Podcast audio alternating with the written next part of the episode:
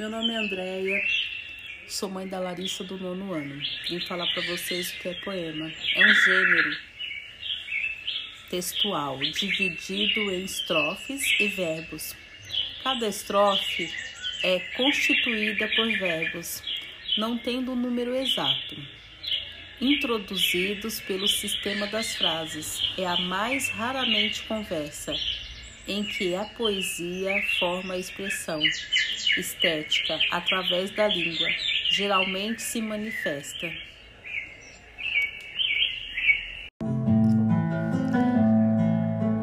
Algumas pessoas acham que poesia e poema são iguais, pelas palavras terem semelhanças. É um achismo.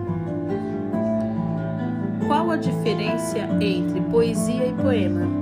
De acordo com o dicionário Aulério, poesia é a arte de criar imagens, de sugerir emoções por meios de linguagem que se combinam sons, ritmos e significados.